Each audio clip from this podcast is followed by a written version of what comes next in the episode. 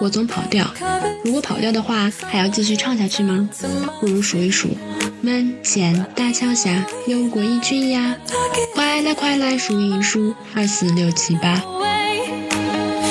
喜欢我们的可以关注微博、小红书、B 站、喜马拉雅、荔枝公众号“麦个甜瓜 Studio”。希望有一天能够和有趣的你相遇。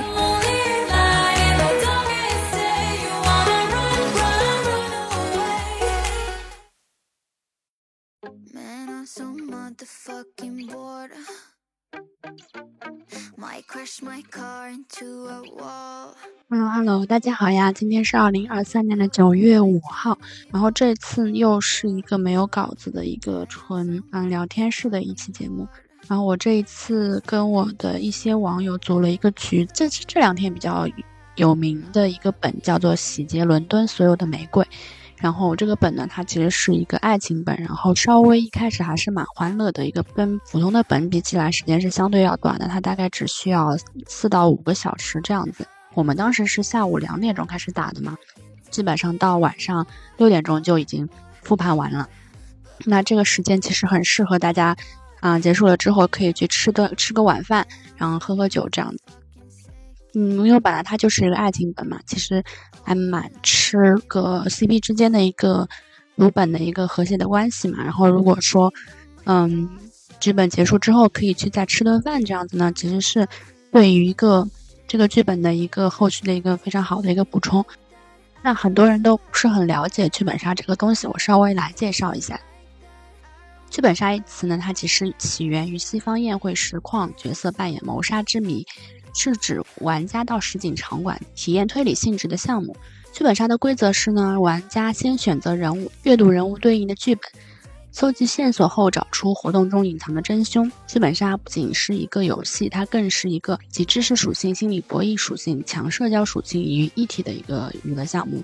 那中国比较出圈的一个剧本杀呢，当然就是我们芒果台的一个呃节目，叫做《明星大侦探》。它都是一个比较强的一个明星阵容的一个节目，所以说在那一波之后呢，把这个剧本杀啊，或者说是一个探案的一个节目呢，很好的引入到了大家的一个视线里面，就像脱口秀一样，它其实它本来就是一个嗯有很多历史的一个东西，但是如果说经过一个大众媒体的一个传播之后呢，它就会更加广为人知，包括就是明星大侦探也好，包括密室大逃脱也好，其实它都是在一个线下社交的一个东西，它把它。拎到了一个线上，然后作为一个娱乐节目的形式。那其实像我们之前强社交的一个出行的一个游戏，就是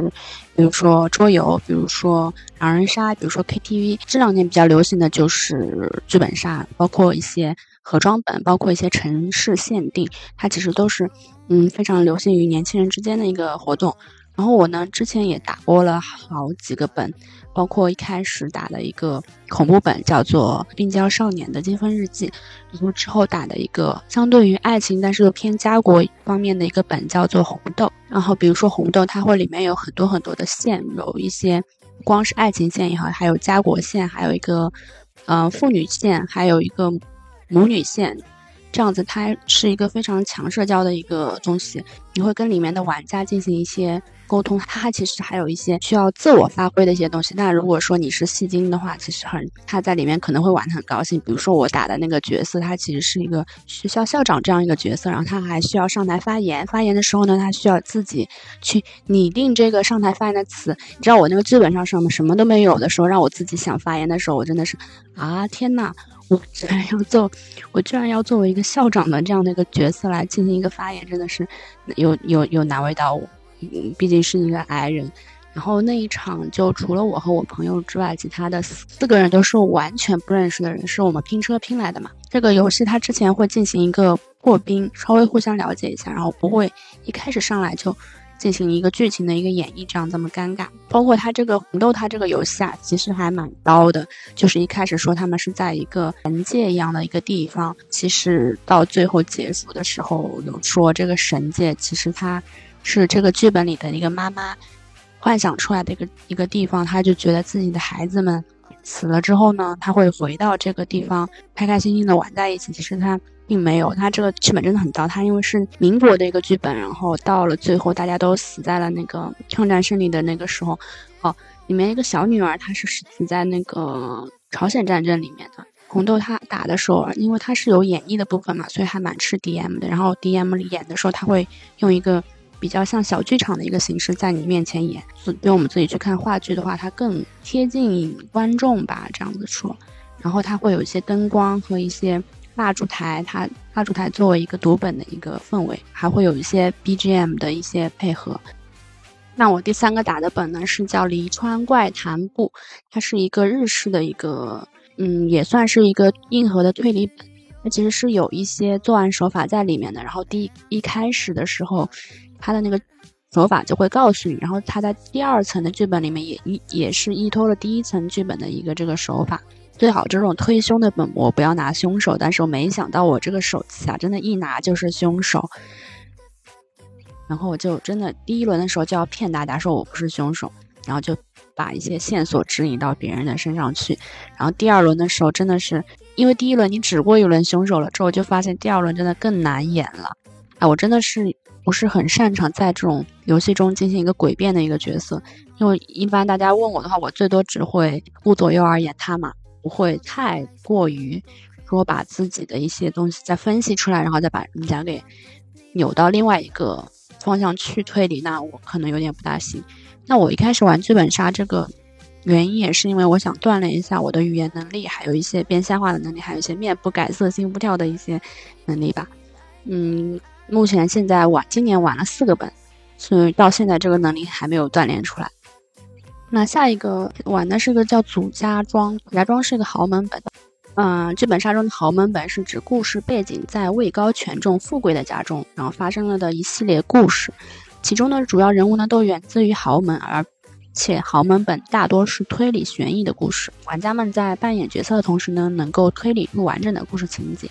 啊，那这个豪门本真的是难度有一点的耶。我们那个本大概是一点钟开始打，打到了晚上九点多，就等于说打了七八个小时。因为首先你里面是有凶手的嘛，而且它不止一个凶手，然后每个凶手都需要把自己是凶手的那个部分给隐藏掉，而且还需要诡辩。它本其实很薄，但是它里面东西很多，然后你还得不停的进来盘时间线。对于我这个新手来说，稍微有点困难。那比较有趣的一点，关于主家庄，它是一个续轨的一个手法，就是说，就是它把不同时间线的东西给你，给你拼接在了你的剧本上面，但是你并不知道它其实是不同的时间线上的，然后你以为它是前后刚发生的，那其实不是，这点也需要那个人自己推理出来。第五个本就是我前面提到的《洗劫伦敦所有的玫瑰》，它是一个偏爱情向的一个本，它也没有什么。推理的内容比较吸引人的地方，一个是它，首先它有玫瑰嘛，然后它那个剧本杀的场馆里面会有一些玫瑰的一些道具，然后它，比如说说到哪里的时候，它会，我们的 DM 它会撒一把玫瑰花从天上飘下来，真的那个氛围感还是很足的。然后它关了灯之后，也是会有一个玫瑰灯的那个效果，它那个玫瑰灯它采取的是白玫瑰，然后是因为它在剧本里面它是。把红色的红吸走了之后，它就会变成了白玫瑰。然后这个白玫瑰等于是守护了这三对 CP 的一个爱情，虽然最后也没有一个善终。像我打的那个角色，他叫克莱迪，然后他有一个秘密，就是他会魔法。但是他最后发现，到了剧本结束的时候，他就告诉他，他其实不会魔法，就是他以为他可以挪动什么，或者保护什么，或者挡子弹这样，他其实不是他自己的魔法，而是他的爱人，一个透明人帮他挡住了所有的伤害。那这一点还是蛮高，他就是每次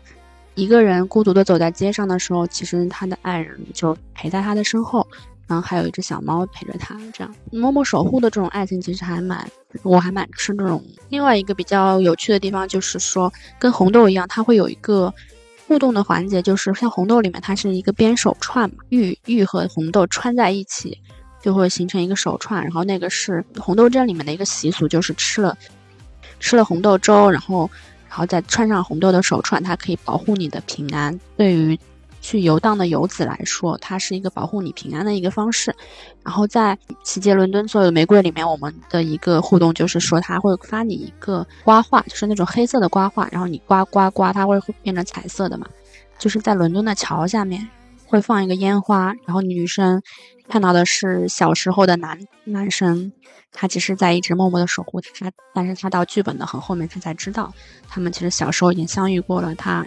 男生保护了他这件事情是后来才知道的。那还有一个挺好玩的，就是说。嗯，在剧本杀之外，像这个玫瑰，它其实还有挺多的一些自制的一些周边，就是我自己去做了嘛。我的角色克莱迪就是一个魔法少女，和和他的那个 CP 就是一个牧师，他们俩其实本来是可以相爱的嘛，因为牧师的这个角色的属性，它就是有点像伦敦生活里面的那个牧师，他们俩其实一开始是不可以相爱的。但是呢，到了故事的结尾，牧师他首先放弃了自己。侍奉上帝的这样的一个角色身份，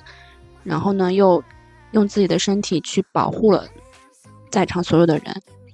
哦，更高的一点就是因为他本来是个透明人嘛，所以如果他受了伤，然后流了血，甚至死掉，他就是透明的，没有人看得到他，连尸身都找不到。这一点真的是有点刀哎。那再说回来，我就把他那个照片嘛，和那个牧师和克莱迪的那个照片，